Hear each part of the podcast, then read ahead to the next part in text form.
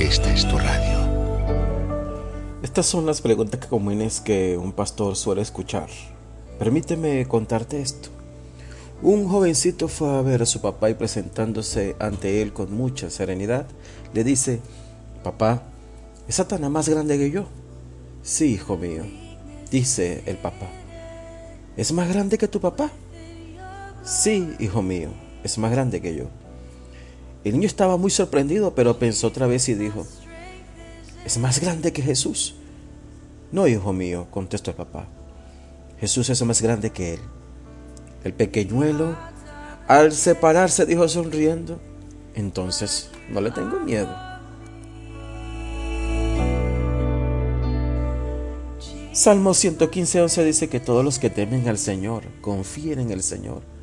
Él es su ayudador y su escudo. Como pastor, con amor escucho a mis ovejas, pero luego de dar ciertas palabras que pueden encontrar las escrituras de Dios para ella, les recuerdo esto de Salmo 115, versículo 11.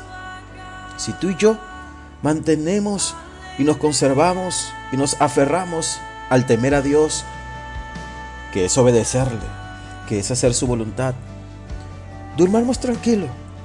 Pase lo que pase, venga lo que venga, Él nos ayudará y Él nos cuidará. Como alguien dijo, no le digamos a Dios cuán grande es nuestro problema, digámosles a nuestro problema cuán grande es nuestro Dios.